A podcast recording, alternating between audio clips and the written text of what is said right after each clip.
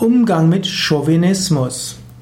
Chauvinismus ist ein gewisses abfälliges Behandeln von Frauen, ist ein von oben herab Behandeln von Frauen, ist das Verbreiten von Vorurteilen gegenüber dem weiblichen Geschlecht.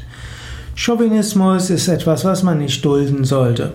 Wir leben in einer Zeit, wo die Gleichberechtigung von Mann und Frau eine wichtige Bedeutung hat. Wenn du jemanden siehst, der chauvinistisch ist und du bist Mann, dann solltest du dem sagen, dass du diese Art von Witze nicht magst und dass du auch diese Art von Behandlung von Frauen nicht magst und dass das nicht sein soll. Wenn du dagegen Frau bist und du begegnest Chauvinismus, hast du verschiedene Möglichkeiten.